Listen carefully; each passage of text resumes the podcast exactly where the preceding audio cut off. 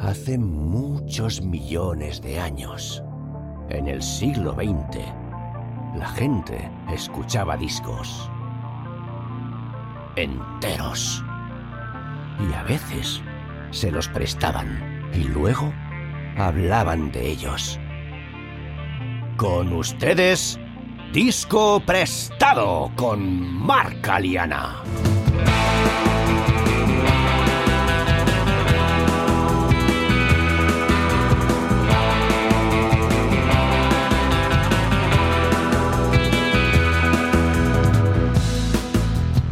Muy buenas, bienvenidos y bienvenidas a Disco Prestado. Este es el cuarto de los cinco episodios que dedicaremos al disco The Dark Side of the Moon de Pink Floyd, con Alan Boguslavski, ex guitarrista de Bumburi y Héroes del Silencio como invitado. Si no habéis escuchado los anteriores, os recomiendo que empecéis por ahí. Vamos al grano. En el episodio de hoy, entre otras cosas, Alan y yo comentamos la música, los sonidos y las letras de las dos canciones siguientes del disco, Money y Us and Them, el hecho de que artistas como Roger Waters manifiesten sus opiniones políticas y el aspecto teatral de las presentaciones de Pink Floyd en directo.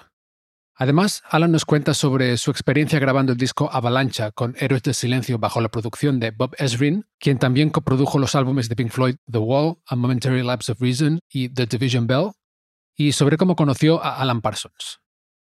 Y por el camino nos encontramos con David Bowie, Genesis, Robert Plant, los Wings de Paul McCartney el maldito dinero y un mito en el lavabo. Así pues, sin más preámbulo, Alan Boguslavski nos presta The Dark Side of the Moon.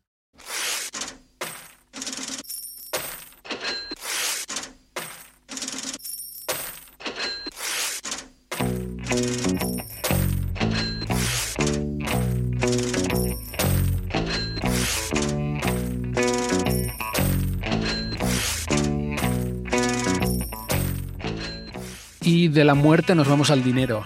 Y de la muerte al dinero, maldito dinero, ¿no? la canción se podía llamar así, ¿eh? Maldito dinero. Maldito dinero. porque realmente lo ponen fino. Esta fue single. ¿Recuerdas escucharla por la radio alguna vez, eh, así en plan circunstancial? Mucho tiempo después de que existiera el disco, ¿no? Porque no era una canción radiable, ¿no? En, en, México igual y tal vez ya habíamos pasado al, al FM para ese entonces, pero no eran canciones que se escuchaban en la radio. O sea, tal vez 10 años después, sí, pero nunca como un single promocional de Pink Floyd, por ejemplo. Ya, entiendo. Sí, luego con el tiempo, claro, sí, sí, se escuchaban en estaciones de rock, en, en, estaciones de rock que, que podían tener programas especializados que no, no tenían que estar en el formato single, digamos, ¿no? Claro, cuando ya era un clásico el disco entero. Exactamente, sí. En realidad, cualquiera de estas canciones te las podrías encontrar en la radio si ponen rock, ¿no? Claro. Pink Floyd era una banda que tampoco hacía muchos singles, ¿no? O sea, que no hacía un disco pensando esto va a ser el single. No sé cuándo exactamente, pero he oído en alguna entrevista que decían que no se les daba bien, decían ellos, y ya dejaron de pensar en eso, ¿no? Y yo creo que tampoco tenían una presión por parte de la discográfica de generar un single, o sea, tenían la libertad de hacer lo que ellos querían hacer, o sea, de llevar a cabo su, su obra, así fuera una canción de 20 minutos, ¿no? Como en el Nilo, de repente, pues hacer un disco conceptual que va todo ligado, que no necesita un espacio, ¿no? Un, corte de silencio entre un tema y otro y tal, o sea, esa libertad que, que tenían, entonces, si no tengo esa libertad, ¿por qué voy a pensar en hacer un single? O sea, posiblemente el siguiente single que sí se utilizó como single de manera ya promocional fue el Another Breaking the Wall, por ejemplo. Que también estaba unido a otras canciones en el disco, ¿no? A otras canciones, pero, pero eso sí ya tenía un, un formato radiable, single y, ok, ¿no? Pero estamos hablando de que eso sucedió seis o siete años después del Dark Side of the Moon. Sí, es más coreable, ¿no? Tiene un, un gancho ahí mucho más claro. Sí, sí, sí, sí, sí. Entonces podemos pensar que Pink Floyd realmente lo que hacía era ir al estudio, grabar lo que querían y luego la discográfica de lo que les proporcionaban intentaba encontrar un single como pudieran, ¿no? Porque claro, esto efectivamente igual es la canción más, mm, más adecuada para la radio de todo el disco, más directa, pero es un single raro entre comillas, ¿no? Porque para empezar está en este compás de 7x4, que lo explicamos también en, el, en alguno de los episodios del Selling England by the Pound.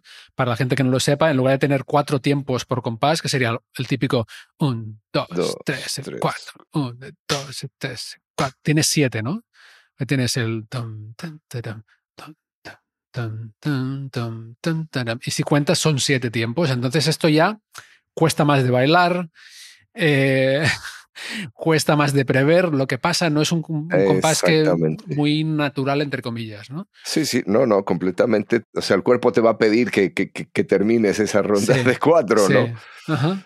Pero sí es como que la que tiene un formato tal vez más, eh, más, es que decirlo cuadrado no tampoco queda, ¿no? Por lo mismo del, del 7x4, pero sí, ok, igual es porque tienes el money, que es como lo, lo, lo que repites, ¿no? Todo el tiempo. Así empiezas, money, tarara, ¿no? Tarara, money. ¿No? Ese es tal vez el ganchillo ahí, digamos. Money.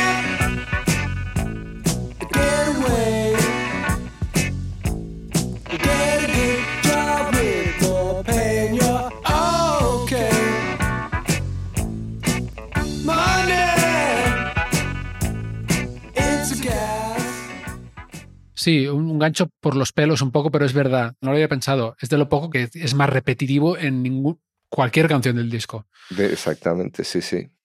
Y por lo demás, bueno, es un, realmente es un blues.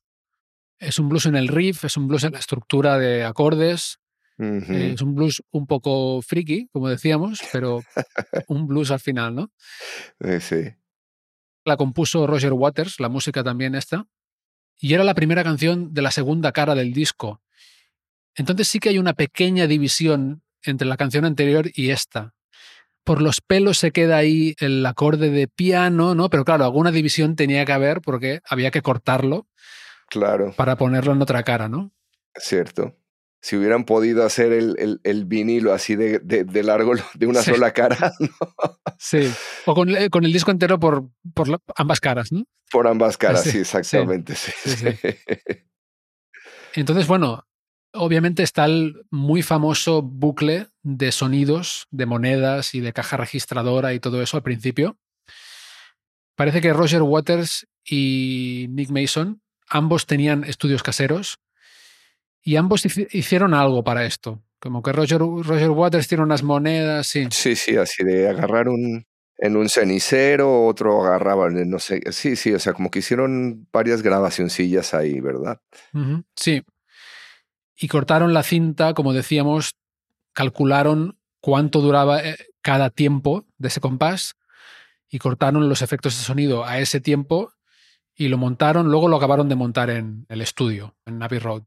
Y que también era la idea cuadrafónica, ¿no? Que estuviera como, de alguna manera, como girando, ¿no? Como dando vueltas. Sí. Que luego, exacto, en la versión cuadrafónica del disco, por lo visto estaba, y en directo lo hacían también. Que, por cierto, haber visto esto en directo tenía que haber sido eso, pero vamos, en ese momento, una experiencia realmente increíble y con las luces que decíamos también antes. Lo de las luces hablaban mucho de, del juego de luces, de la introducción de la pantalla circular en el escenario, que es cuando también la primera vez que se presenta esta pantalla circular, ¿no? Que de repente decían, claro, entonces ya no nos teníamos que preocupar por el formato de donde íbamos a tocar, porque esa pantalla la podíamos meter en todos lados. Entonces tienen este otro apoyo visual también, ¿no? El, el que comentaban mucho la utilización del hielo seco, ¿no? Que bajaba por el escenario y salía por diferentes lugares. Sí, o sea, todo un concepto teatral, digamos obviamente están ofreciendo algo que no es el concierto donde estás viendo al músico fijamente, no, no, estás viendo al frontman, que es un poquito el centro de atención, o el que de repente se va a parar adelante a tirar el, el solo de guitarra, o no, porque ellos están haciendo su labor ahí. Entonces, claro, se están acompañando de estos juegos de luces con el, el humo del hielo seco, con luego eh, lo que decía, ¿no? Estas... Eh, como estos cranes, estas grúas que mueven las luces diferentes, que no son todo el tiempo luces estáticas. Y luego también eh, que escuchaba yo a una fotógrafa que hizo un libro de, de, fotografías de la gira del Dark Side of the Moon y que hablaba de que sí tenían como Pink Floyd, tenía este público por lo menos en, en, en, en Europa, que era un público que era muy respetuoso, que iba y simplemente iban y se sentaban a, a ver el show, ¿no? Cosa que no les pasó cuando fueron a Estados Unidos, porque en Estados Unidos les decían como que, que querían, a ver, toque algo que me haga moverme, ¿no?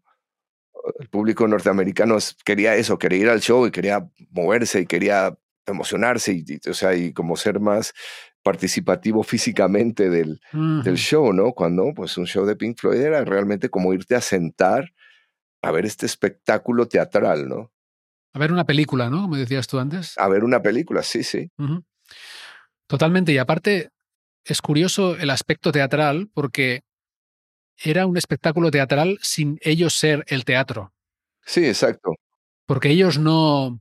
Bueno, em, había otros artistas en, esa época, como David Bowie o los Genesis mismo, que hemos mencionado antes, que también llevaban lo teatral a su espectáculo, pero ellos realmente creaban un personaje.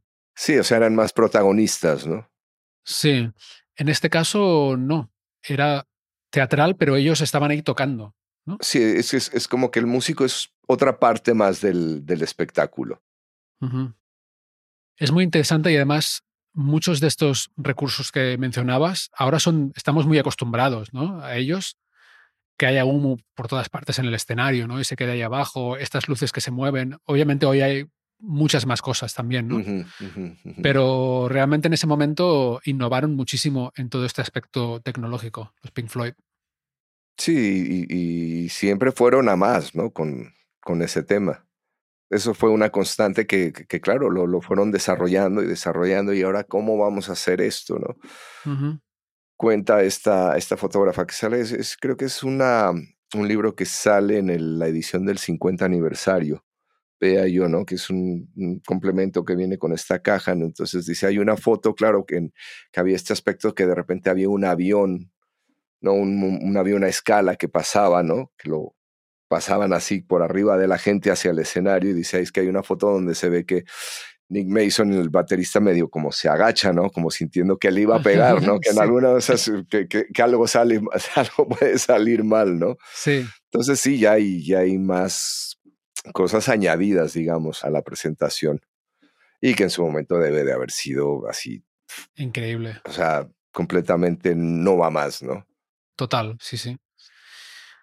Bueno, volviendo a Money, musicalmente tenemos eh, este juego rítmico entre la guitarra y el teclado, eh, izquierda y derecha, respectivamente, muy, muy interesante, que además se cruza con el compás este de 7-4. Y parece medio improvisado casi. O sea, que el arreglo concreto, aunque hubieran tocado esa canción muchas veces ya en directo, como que lo estén medio improvisando, suena muy fresco. Sí, ciertamente. Suena muy, muy fresco y hace un juego con el estéreo muy, muy divertido.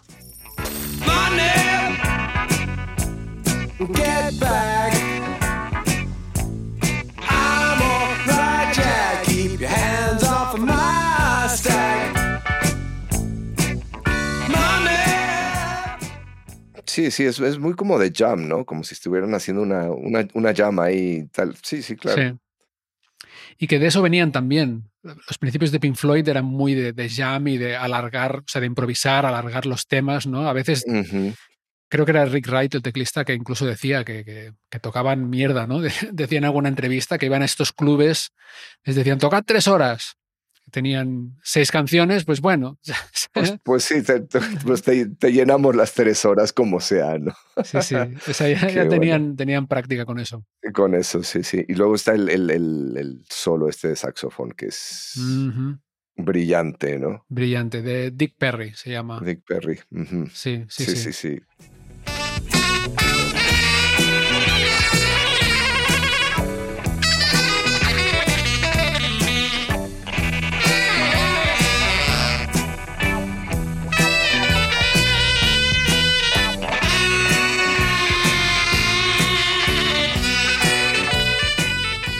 Y que se agradece de repente, ¿no? O sea, el, que te sorprenda de repente un elemento que no tienes en el resto del disco, que no lo habías escuchado hasta entonces, que no es una constante, que no es uno más, ¿no?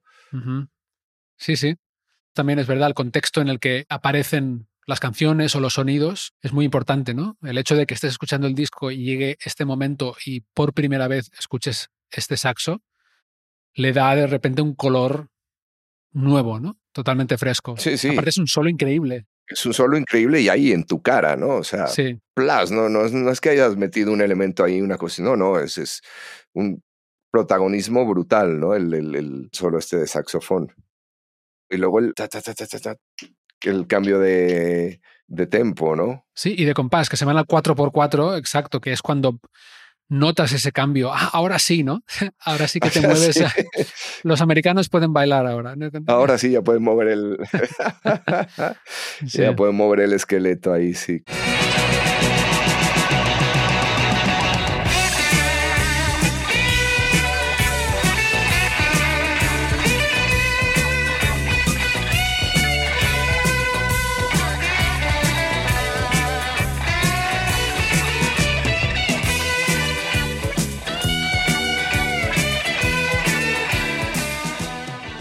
De hecho, la sección de solos entre saxo y guitarra dura más de tres minutos. Luego hay como un breakdown, ¿no?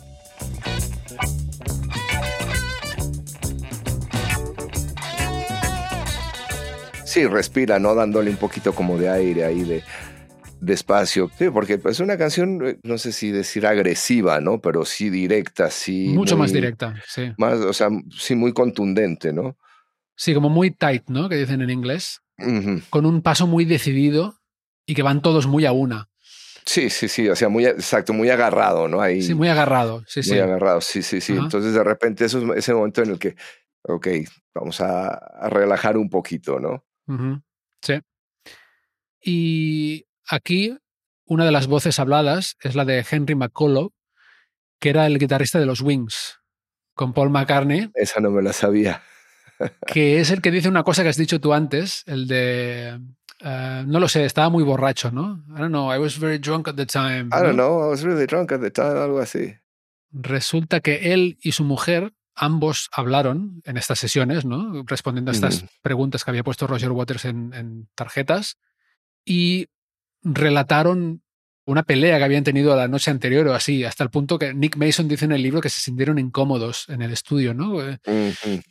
Y una de las preguntas era eso, ¿no? ¿Cuándo es la última vez que te peleaste con alguien? Y luego estaba la pregunta de ¿tenías razón? Y creo que ella se la oye a ella diciendo, Yeah, that fellow was cruising for bruising, ¿no? Ah, Estaba buscando- cierto, se la buscó, ¿no? Sí, sí, sí, sí. I certainly was in the right.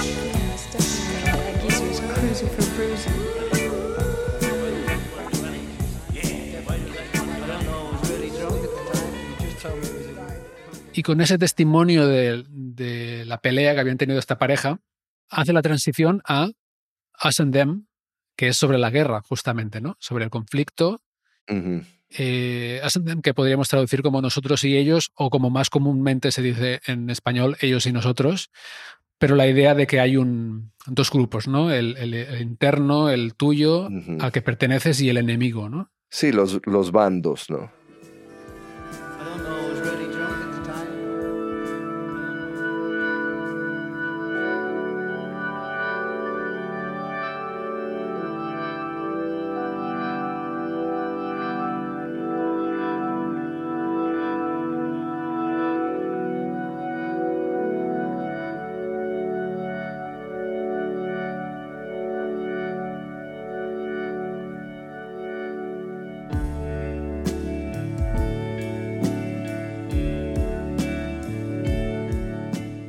Canción tan, eh, tan necesaria en tiempos como los que vivimos.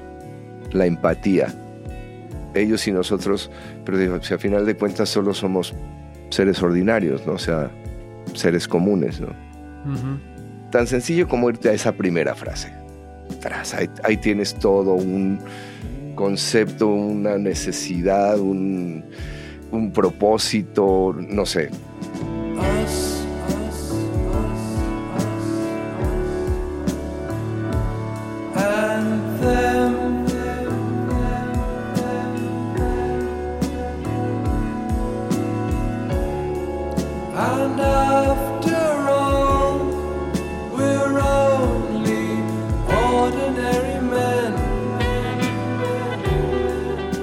Sí, y aquí yo creo que esta canción particularmente, en ella se ve mucho esta necesidad que tiene Roger Waters, que podemos estar de acuerdo o no, pero de, de comunicar este mensaje de, de- de entendimiento entre las personas, ¿no? Al menos esto es lo que políticamente luego él ha...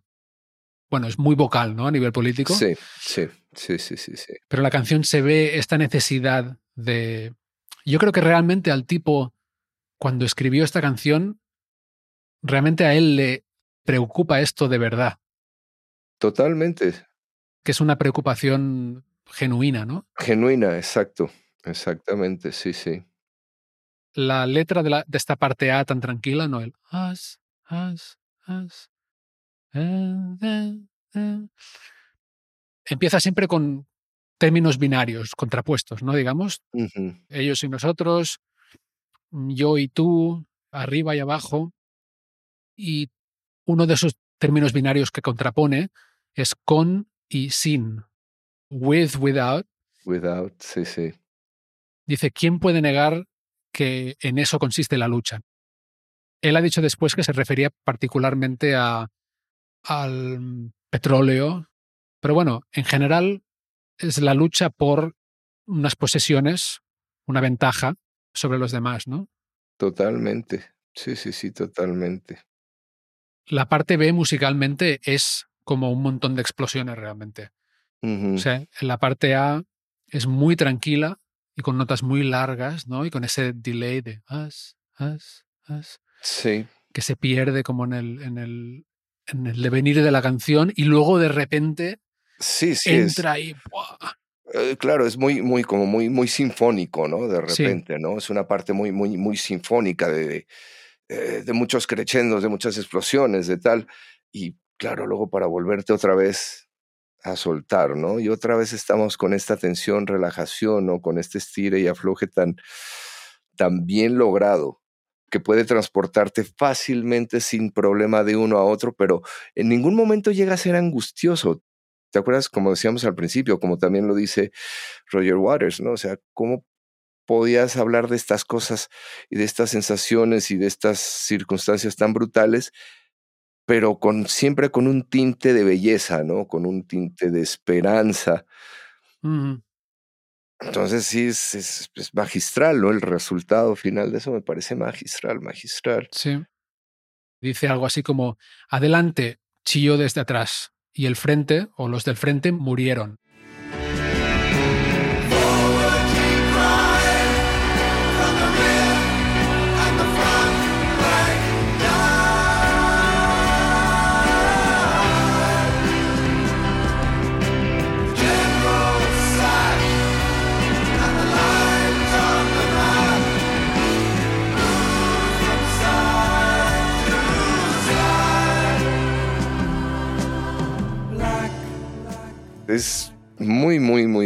¿No? Con el tema de la guerra. Y me acuerdo que esto a mí personalmente sí me, me impactaba mucho, porque, o sea, con, contándolo, no sé, para meterlo en, en contexto, mi madre es, es superviviente de la Segunda Guerra Mundial. Entonces, muy poco hablaba ella y habló ella de sus experiencias como una superviviente de, de, la Segunda Guerra Mundial, pero yo recuerdo que desde muy pequeño eso me acompañaba, ¿no? De lo poquito, poquito que había escuchado y, y más que también en, en, en esos tiempos en la televisión, pues había estas series bélicas que trataban sobre la Segunda Guerra Mundial. Entonces, yo no sé, yo creo tal vez que la empatía es algo que ha estado muy presente en mi persona desde muy pequeño. O sea, a la vez que hay mucha rebeldía y tal, sí hay mucha empatía también. Entonces, yo cuando escuchaba esto pensaba en mi madre, ¿no?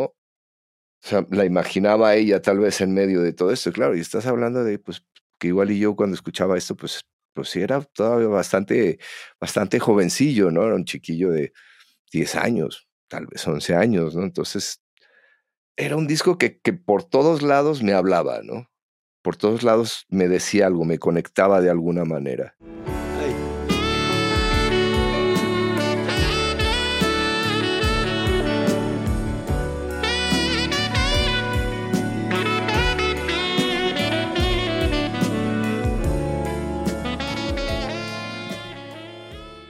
Claro, no podemos no hablar de cómo se grabó ese delay, ¿no?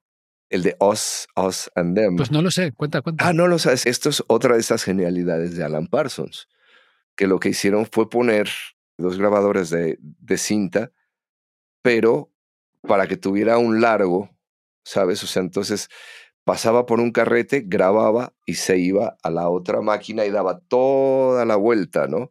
Utilizaban, digamos, la distancia de, de dos grabadores, ¿no? Sería como, a ver, ¿cómo podría yo explicarlo, ¿no? Cuando uno piensa en un grabador de cinta de carrete abierto, ¿no? Tienes los dos carretes y pones una al lado de la otra, lo que estás haciendo es darle el doble de longitud al, al carrete, digamos. Entonces, eso es Ujú, Vale. como crean este delay de os, os. O sea, a final de cuentas, los, los primeros delays son de cintas, ¿no? Son repeticiones de cintas. Sí. Entonces, para conseguir esa grabación, lo que hicieron fue, pues, claro, poner estas dos grabadores de carrete abierto, pero que pasaba por una y en vez de terminar en ese, se iba a la siguiente grabadora. Y hacían este loop más largo, ¿no? Wow. O sea, son de esas, de, de esas cosillas que dices, y eso fue idea del, del señor Parsons, ¿no? Sí, sí. Por cierto, ¿sabes cómo acabaron su relación profesional, digamos? No. Pink Floyd, eso lo explica el mismo Mason en, en su libro. Para el próximo disco fueron y le dijeron, oye, ¿quieres trabajar otra vez con nosotros? Y le ofrecieron poco dinero proporcionalmente a lo que había producido el disco y le explicaron, eso lo cuenta Mason mismo, ¿eh? le explicaron por qué debería aceptarlo, porque era una, debería estar contento ¿no? de volver a trabajar con ellos. Y él dijo, "Eh, no. Y entonces se fu- fue a hacer su propio proyecto que tuvo mucho éxito también, su propio proyecto musical. Sí, sí, pero Mason en este sentido es muy, muy humilde en el libro y lo explica así. Dice, bueno, que como que da a entender que se pasaron un poco de estrellas, ¿no? En ese momento. De estrellas, ah, sí, claro. y luego el tipo claro. va y se monta, bueno, se- tuvo una carrera muy exitosa también como músico. Sí, sí, o sea, de hecho ya, ya cuando trabaja en el estudio, él, él ya es un músico, ¿no? Tal, no tiene su proyecto, no tal, pero es una persona que ya, que ya de por sí es, pues, es un tipo que no solo tiene las, las artes del ingeniero de sonido, sino que también es músico. O sea, que es mucho más completo a la hora de escuchar, de, de proponer, de experimentar, porque pues también tiene esa capacidad de ser músico, ¿no? De, de componer y tal. Sí, sí, increíble. Realmente una contribución incalculable, ¿no? Qué pena que le, le ofrecieran tan poco dinero después. Pues sí, e- Ah. ellos, se lo perdieron, pero bueno, ¿qué es lo que sigue? Es que no me acuerdo quién es el uh, Wish You Were Here. el Wish You Were Here, ¿no? Sí, que es un discazo también. ¿eh? Ahorita no caigo quién es quién está ahí al mando de, de ese disco. Ah, Porque Bob Esrin entró en The Wall. en The o- Wall, o exactamente. Vale. No, según yo entra en, en- en The Wall, sí. Ah. Que por cierto, él produjo Avalancha, justamente, ¿no? O sea, tú Sí. trabajaste con él. Yo tuve la bendición, la fortuna y, y, y lo nunca imaginado que me pudiera pasar en la vida de trabajar con él, ¿no? Y con Andrew Jackson, que fue el ingeniero de sonido. De The Wall también. que fue el ingeniero de The Wall, exactamente. Y que de hecho eh, hizo el disco realmente es coproducido por Bob Ezrin y por Andrew Jackson. ¿The Wall o Avalancha? No, Avalanche. Vale. Sí, sí, Ah. sí, sí. Ahora sí que Andrew Jackson es así la, la mano derecha de Bob Ezrin, ¿no? Ajá, ajá. Entonces, claro, uno, ¿quién lo iba a pensar que me iba a suceder, ¿no? Tener la bendición, la maravilla, el regalo, ¿no? De haber grabado un disco con Bob Ezrin y con Andrew Jackson. ajá. ¿Esto dónde lo grabasteis? Esto lo grabamos en Los Ángeles, pero sí tuvimos un trabajo previo de preproducción. Vale. ¿Cómo fue tu primer día de llegar al estudio a trabajar, sea en la grabación o la preproducción, y que entre este señor que ha producido... um, Bueno, ya lo, ya lo conocíamos de antes y yo, yo de alguna manera sí soy muy, tal vez, este, eh, no diría irrespetuoso, pero no causaba a mí una tensión, ¿no? yeah, O sea, más bien era una, una motivación, porque aparte de- Bob es un tipo que inmediatamente se hace amigo, se hace colega, se hace, o sea, tiene que ser tu cómplice si va a ser tu productor. por ejemplo, Andrew Jackson, yo tuve muy buena conexión con él cuando estábamos eh, en un lugar que se llama High Wycombe, ahí cerca de Londres, que estuvimos unos meses también, que fueron los tres meses antes de irnos a Los Ángeles a grabar. Y yo con él conectaba muy bien, pues tal vez porque soy una persona muy abierta, ¿no? Y por el inglés.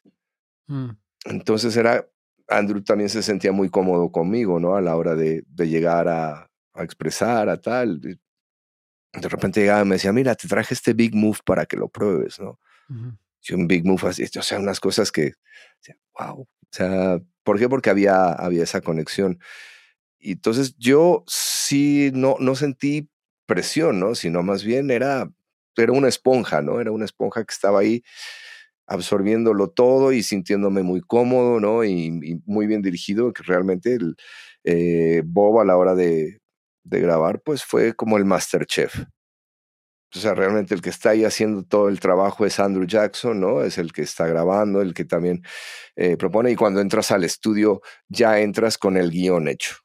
Ya se sabe qué es lo que va a pasar, ¿no? Entonces, si, si queda un poquito de tiempo o de repente se ocurre alguna cosita, pero es, es un añadido, ¿no? Algo que ya, que digamos, un guion que ya, ya está pactado. Entonces, la cuestión de estar sentado grabando guitarras y teniendo a Andrew Jackson inglés para sacarle, esbozarle la más mínima sonrisa. Cuando veías que se le movía tantito así el labio hacia arriba, decías, esto fue fantástico, ¿no? Yeah. Porque una verdadera máquina, ¿no? Entonces tú, tú pensabas que habías hecho una toma brillante y decía, "Mm", ya nada más con ese, mm, let's do it again. Y lo volvías a hacer hasta que veías ahí una ligera sonrisa, ese era el mejor momento del día, ¿no? O sea, lo he logrado. Entonces, sí, sí, fantástico, fantástico. Ese es lo más cerca que he estado de, de Pink Floyd, por así decirlo. Ujú. Qué bueno. Mucha gente explica que cuando conoces a alguien a quien admiras mucho, como podría ser si tú conocieras a David Gilmour, se queda como petrificada, ¿no? La verdad es que no. O pasa algo que les decepciona, ¿no? Que de repente esa persona es muy desagradable o lo que sea. Agradable. La verdad es que nunca he tenido esa sensación conociendo a nadie. Nunca he conocido a nadie que me haya quedado como starstruck, ¿no? Que dicen en inglés. Ajá, ajá, ajá. Como petrificado por. Igual si conociera al cantante de Iron Maiden algún día, es lo, lo más cerca que podría llegar a alguien que me. Pero, pero seguramente que tú has conocido también unos personajes brutales, ¿no? A lo largo de, de los años y mientras estuviste en Estados Unidos y te has sentido muy, muy entre colegas, ¿no? Me imagino. Sí, sí. Por eso que, que me siento identificado con lo que decías en el sentido de que nunca me he sentido intimidado, ¿no? Intimidado. Ajá, ajá. Yo creo que los que estamos, bueno, tú has estado en la industria a un nivel distinto, muy distinto al mío, pero los que estamos en el mundo de la música sabemos que esta gente son personas que tienen sus cosas y que tienen sus debilidades y sus miedos y que cagan una vez al día si tienen suerte, ¿no? Sí, sí, sí.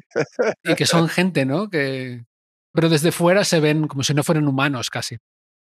Ahora, yo, ya que estamos con esto, sí tengo que contar esta anécdota porque una vez conocí a Alan Parsons, que estamos hablando tanto de él, Ujú. y fue aquella vez que tocó en el, en el Festival de las Almas en Valle de Bravo. Y la manera en cómo interactuó con él es muy breve, pero es que es, es, es buenísima. Entonces, como, claro, estamos hablando tanto y tiene tanto que ver con este Claro, disco claro, que, tengo claro. que, que- que tengo que contarlo. Por favor. Sí, sí. Eh, estamos, eh, bueno, consigo yo un lugar muy bueno porque eran, eh, aparte era un, un aforo muy limitado en un anfiteatro al aire libre. Alguien me consigue uno de estas sillitas que son de las casi VIP, es a un cuadrito pequeño y tal, y estoy ahí y claro, eh, ya, ya cuando llego y de repente, oh, esto ya va a empezar y, y, y- y yo me estoy orinando. Y no hay ahí a dónde orinar y dices, no puede ser que justo ahorita me va a empezar el concierto y el año anterior habían tocado los aterciopelados ahí. Entonces yo había estado en los camerinos, sabía dónde estaban los baños y dije, voy a echarle un poquito de, de rostro, ¿verdad? Vamos a ver si, si me conocen algo y a ver si me dejan pasar a los baños que están ahí. Y dicho y hecho, había un- una chica que estaba ahí y le dije, oye, tal, me dice, sí, sí, yo sé perfectamente quién eres hoy, perdón, tengo que entrar al baño. Sí, claro, pasa, ¿no? Entonces fui y me metí en los baños, que resulta que eran los baños que tenían los músicos. Entonces estoy yo dentro del baño y de repente oigo que viene gente al baño y yo agarro, claro, me encierro ahí en, en, en un váter, ¿no? Cierro la puerta porque digo, yo aquí o sea, soy muy respetuoso, ¿no? Estoy ocupando el espacio y tal. Entonces, oye, es que vienen los músicos, ¿eh? Todos, claro, la, la pasada oficial al baño antes de empezar el concierto. Oigo que terminan, salen y digo, ok, ya puedo salir, ¿no? O sea, abro la puerta, no hay nadie. Y justo doy la vuelta hacia donde están los lavamanos y quien está ahí, Alan Parsons lavándose las manos. ¿No? Eh, Con sus dos met casi dos metros de estatura, el tipo es gigante, ¿no? Y yo digo, no me lo puedo creer. Entonces me estoy lavando las manos, está lavando las manos al lado mío y de repente le digo, eh, sir, o sea, así, ¿no? En, en, en, en inglés muy correcto, le dije, es un verdadero honor estar aquí. O sea, es que sí es un momento muy impresionante, ¿no? Entonces se voltea y me dice, me dice, what's your name, ¿no? ¿Cómo te llamas? Y yo, Alan. Se voltea y me dice, "Hmm, otro Alan. Muy bien. No, o sea, "Hmm, another Alan. Good. Y se sigue lavando las manos, no se empieza a secar y yo, así como que creo que le dije, le dije, qué pena que no tengo mis vinilos conmigo porque me encantaría que los firmara. Me dice, bueno, ya será en otra ocasión. Dice, esto, todo esto en inglés, ¿no? Ujú. De momento, disfruta el espectáculo. Hasta luego. Y salió de ahí, claro, o sea, es, es, es un momento de estos mágicos que te pasan. ahí. Y sí, ese señor es el que grabó el Dark Side of the Moon. Wow, ¿no? Ajá. O sea, ah, sí. nada más interactuar ese minuto, dos minutos con él, son esos momentos que a uno sí le, le dejan ahí una cosa muy, muy bonita. Qué bueno, qué bueno, qué buena historia. Y aparte pudiste ver el, el concierto sabiendo que se había lavado las manos antes de, ¿no? Antes de, sí, sí. Robert Plant se lava los dientes antes de salir al escenario, ¿no? ¿Ah, sí? Sí, sí, sí, ahí seguramente todo el mundo tiene alguna, alguna cosilla por ahí, ¿verdad? Muy bien, muy bien. Qué bueno. Y qué bueno que pudieras verle en un. Dijiste que era un auditorio pequeño, ¿no? Al aire libre, sí, es un anfiteatro muy, muy pequeñito el que había en ese entonces. ¿Y sabes cómo acabó tocando allí? No, o sea, yo, yo cuando vi que en el cartel del Festival de las Almas vi a Alan Parsons, dije, no puede ser, ¿no? O sea, sí traen a gente de, de, de mucho nivel y tal, pero yo cuando vi, dije, Alan Parsons, ahí dije, esto no puede ser verdad. Y sí, en efecto, Ajá. Era verdad, sí. Lo comprobaste de muy cerca. de muy, muy cerquita, sí, sí.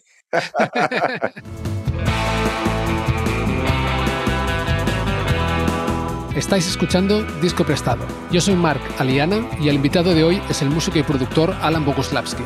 Si os está gustando el podcast, no olvidéis suscribiros para apoyarlo y enteraros cuando publique nuevos episodios. Y ahora, volvemos a la charla. Bueno, pues volviendo a Us and Them, la música para esta canción parece que la habían compuesto ya bastantes años antes, bueno, como en el 69 o así, para una de las bandas sonoras que estaban haciendo, pero el director de la película, en este caso, rechazó la música.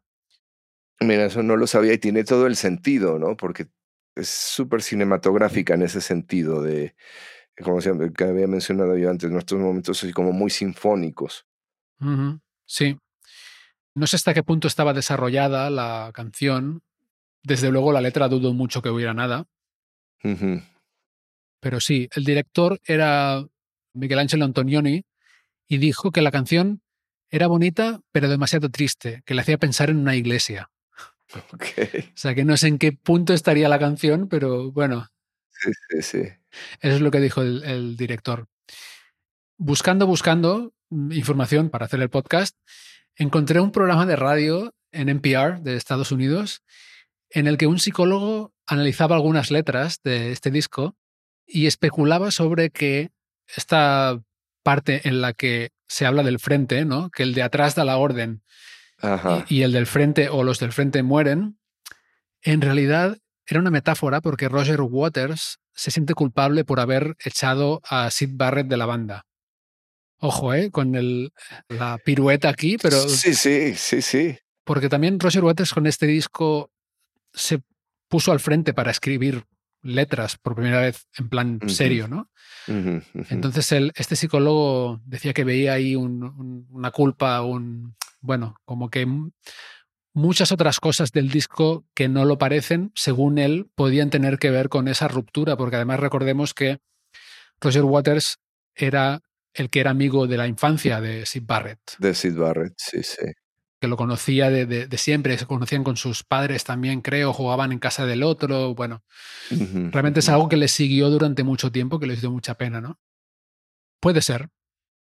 Sí, o sea, puede ser, claro, o sea, y puede ser que emociones, cosas que están ahí, pues uno las acaba manifestando de alguna manera, ¿no? O sea, yo, yo eso lo, lo, lo podría creer, ¿no? Pero puede ser simple y sencillamente una, una interpretación. Es que yo mismo, por ejemplo, he hecho eso, ¿no? De repente en algunas canciones de mis trabajos en solitario, le estoy hablando a gente que ha tenido que ver conmigo en la, en la vida musical, ¿no? O sea, no se está diciendo de frente, no estás diciendo a qué ni a quién ni qué exactamente, ¿no? Pero estás sacando algo ahí. Estás, entonces, para mí, por ejemplo, tiene mucho sentido, pero así como, como bien dices tú, pues la pirueta, ¿no? La interpretación, pues claro, y, y muy válida también. Sí, sí, sí. Incluso estas cosas, a veces, este tipo de recursos puede ser que te salgan sin querer también. Totalmente. Puede ser que estés hablándole a, a- a tu padre, ¿no? O a- Sí, sí, sí, el, el subconscientemente, sí, y sí, ni, sí. ni lo sabes. Para eso está el psicólogo de NPR. para decir, "Eh, esto es sobre el- lo otro. Sí. Correcto. Eh, mire, esto es ahí, ajá, muy interesante, sí, sí. Sí. Y oye, Alan, comentábamos antes que Roger Waters ha sido un artista muy político y esta canción en particular tiene tintes políticos. ¿A ti qué te parece que los artistas musicales se pongan tan al frente con este tipo de asuntos, ¿no? Hasta el punto de que Roger Waters hace discursos prácticamente, ¿no? En sus conciertos a veces. Yo creo que los, los que tenemos la posibilidad de pararnos en un escenario, de ser comunicadores de alguna manera, no tenemos una obligación, pero sí hay una cierta responsabilidad. Entonces, me parece que es completamente válido, ¿no? El, que tomes una postura y la defiendas. Hay maneras tal vez más sutiles de hacerlo. Por ejemplo, con esta canción, ¿no? Que estás hablando de la, de la guerra, pero sin tomar un bando, digamos, sin tomar una postura política. Simplemente estás haciendo una crítica, ¿no? Al, a lo inútil, a lo cruel que puede ser una, una guerra, ¿no? Y todo por cuestiones de posesiones materiales. Entonces, a mí me parece completamente válido y sí, yo sí siento que hay una cierta responsabilidad, ¿no? Eh, entonces, hay artistas que son muy políticos, hay otros que simplemente no lo son. Y hay algunos que son políticos de una manera neutral, por así decirlo. ¿Sabes? Sin defender una bandera. Defiendes una causa, pero no defiendes una bandera, ¿no? Ya puede ser una cuestión este, política, puede ser una cuestión eh, simplemente ideológica, ecológica, ¿no? Entonces, pero sin señalar a un responsable, digamos, ¿no? O sea, sin, sin, sin tomar tal vez esa, esa postura, sino simplemente es como hablar sobre el concepto, ¿no? Y pues bueno, también aprovechando que uno tiene esa posibilidad, pues bueno, pues también ser propositivo de alguna manera. Sí, es verdad que hay muchas formas de hacerlo, ¿no? A veces hay gente que tiene esta atención de la que hablabas, ¿no? De, de que saben que dirán algo y se les va a hacer, eso va a resonar, ¿no? Va a resonar, exacto. Sí, sí que es verdad que, bueno, es verdad. eh, Sí que es verdad que hay formas distintas de hacerlo, ¿no? Una propositiva, como dices, es interesante. Y luego hay, hay artistas que son más sutiles que otros. Te lo preguntaba porque hay gente que se queja mucho, ¿no? De, con Waters en particular, de que de tanto la chapa, según ellos, ¿no? De, de que se ponga tan pesado, según estas personas. Y a veces los fans se creen que tienen el derecho a decirle al artista también, "O- eh, oye, canta y, cállate, ¿no? Pero en realidad el artista viene con todo, ¿no? O sea, esa persona hace la música que te gusta y es la misma persona que cuando vayas al concierto te va a hablar 10 minutos sobre Israel el- o lo que sea, ¿no? O lo que sea, sí, sí, a mí, a mí me, me comentaba una persona no hace mucho que había ido a ver a Roger Waters en Florida, en algún lugar de Florida, y que había empezado, pues claro, con sus trabajos en solitario, más que meterse a hacer eh, tal. Entonces, eh, su- sus trabajos en solitario son, son muy eh, políticamente orientados, ¿no? y que la gente se metió, que prácticamente le exigían que tocara lo que el público quería escuchar. Mm. Y que claro, dijo, no, pues estuvo un poco así, pero acabó casi, casi como, o sea, acabó, yo no sé hasta qué punto estaba dentro de su set el de repente empezar a tocar la música que la gente realmente quería escuchar, ¿no? Mm. ¿Quieres decir que cedió a lo mejor?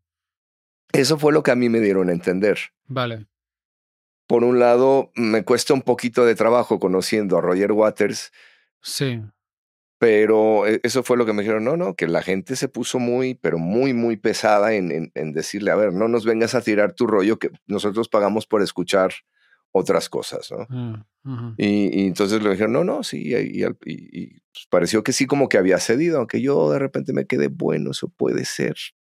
O puede ser que ya estaba en el set o que de repente sí, la situación también él por evitar, ¿no? Tener una, una mala noche, de repente decir, bueno, ok, sabes que hagamos esto, acabemos con esto y chao, ¿no? A mí me cuesta, estoy contigo, ¿eh? me cuesta de creer un poco que, cedi- que cediera.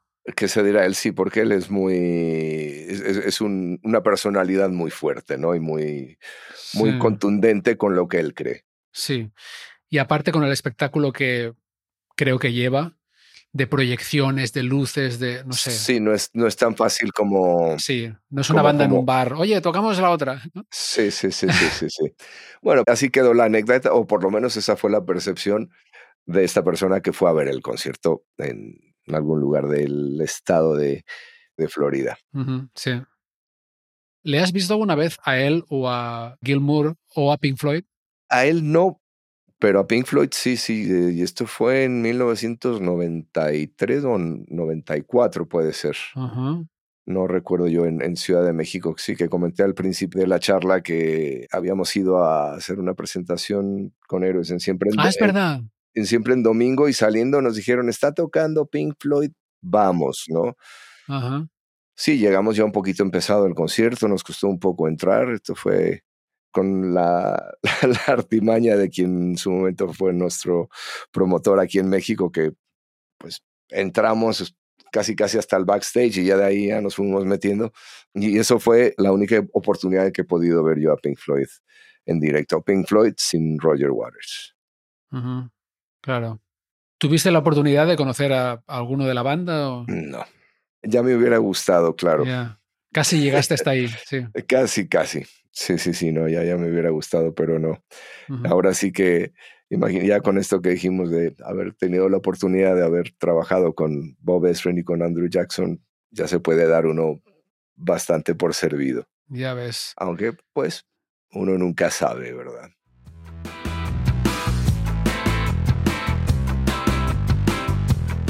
Y hasta aquí el cuarto episodio de Disco Prestado que dedicaremos a The Dark Side of the Moon. Si os ha gustado, os invito a dejar una reseña para que otra gente se anime a escuchar el podcast. También os recuerdo que podéis seguir y etiquetar arroba Disco Prestado Podcast en Facebook, Instagram y YouTube o mandar vuestros comentarios a discoprestado arroba proton.me. Tenéis los enlaces en la descripción del episodio. Y eso es todo por ahora. Hasta el próximo jueves, muchas gracias, salud y buena música.